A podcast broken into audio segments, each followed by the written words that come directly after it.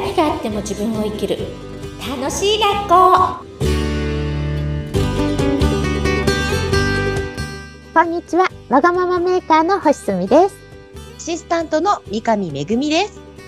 すみちゃんめぐちゃんでお送りします。よはい、本日もすみちゃんよろしくお願いします。ろしくお願いします。はい、さあ今日はですね、私もすごい当てはまるんですけど、こう人と会話をするときに、あ、うんこういうカスもあるのね、とか、ちょっと途中でストップされて、いや、これはね、違うよ、こうだよっていうのをうん言われるのがすごい嫌なんですよ。うんうんうん。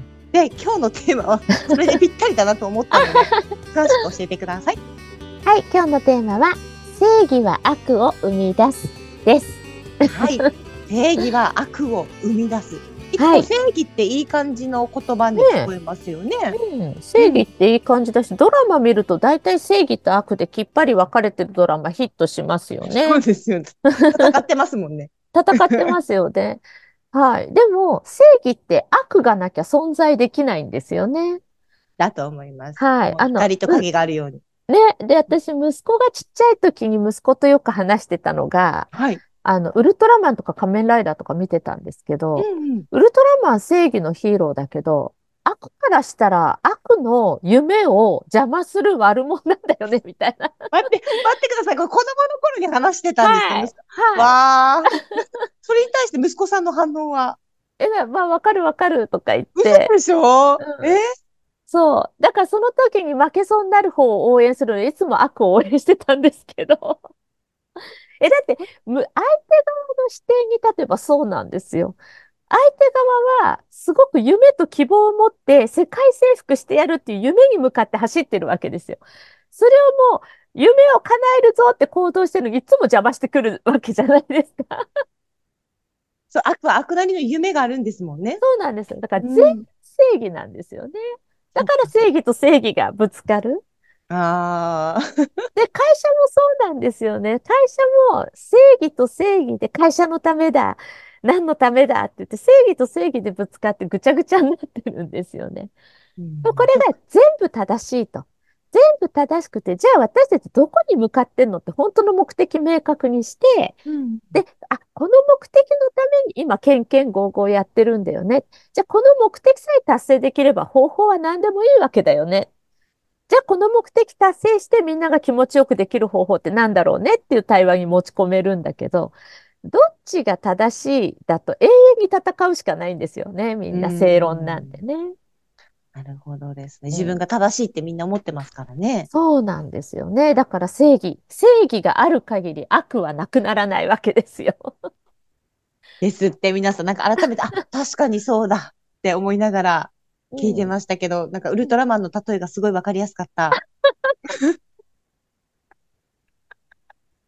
なるほどですえ、ね。でも私たちあのちっちゃい頃からそうやってあの正義と悪のアニメとかドラマ見て大人のドラマも正義と悪で成り立ってるのも染み込んじゃってるからなかなか難しいのかもしれないですね。無意識レベルにそれがもう正義が良くて、うん、うん悪がダメ。で自分は正義で動いてるんだみたいな。だからもう手強いかもしれないですね。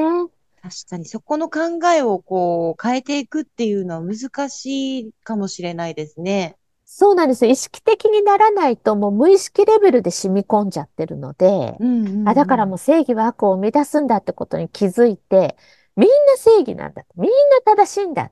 じゃあ何のためにこれやってるんだろうって、なんか目的にフォーカスを当てるっていう癖をつければ、実はすごくシンプルなことなんだなって思うんだけど、意識しないと難しいんですよね。そうやって教育されてるから。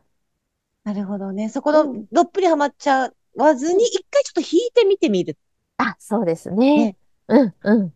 ねうん、いや、で、さ確かにそれを知ると、いろんな、例えばニュースとかも、うん、うん。ドラマとかも、ちょっと見方が変わってきますよね。あ、そうですよね。確かに。うん、このニュースは何を目的で発信してるのか？とかね、うんうんうんね、いろいろ見えてくるのがまた広くなると思います。はい。そうですね。うんあ、でもこの正義は悪を生み出すって、こう、例えば会社だけじゃなくて、えー日常の中でも、いろんな場面でね、考えられ、考えさせられるうんうんうんね、内容ですね。そうなんですよね。夫婦関係とかでもあると思うんですよ。よく相談されるんですけど、うんあの、本当に自分たちの主張を言ってぐちゃぐちゃになるって。私も、あの、DV で別れてるので、あ大変だったんですよね。だけどもう別れて10年以上、え、何年？もう20年ぐらい経つので、今仲良くしてるんですよ。ねこの間息子の誕生日で電話し合った時、お互いすごい感謝言い合っちゃって、どうしたの？私たちみたいな。で、その感謝の内容がお互い一緒で、もう、あ、こんな素晴らしい息子がいて、あなたのおかげみたいな。いや、こんな素晴らしい息子がいて、お前のおかげみたいな。なんか息子を介して感謝し合っちゃってるんですよね。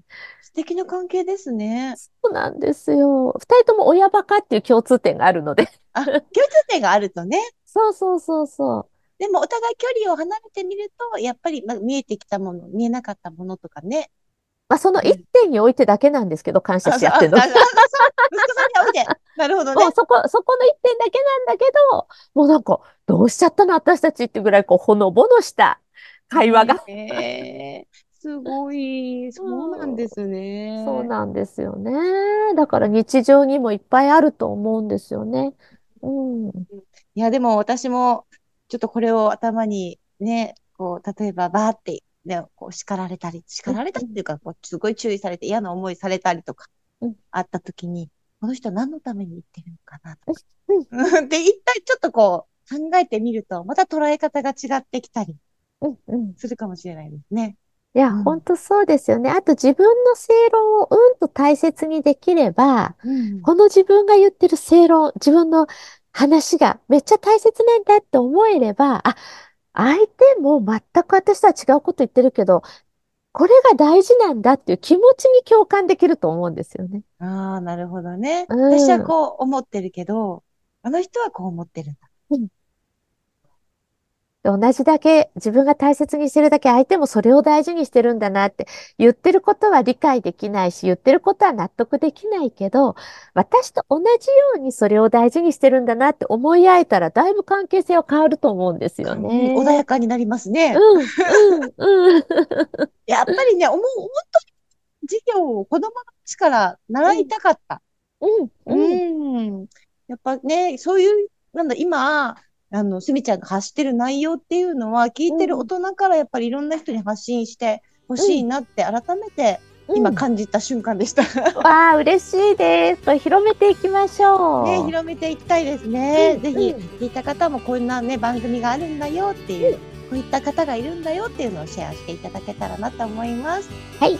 はい。あと皆さんからのあのお便り、メッセージ、感想などもお待ちしております。はい、お待ちしております。はい。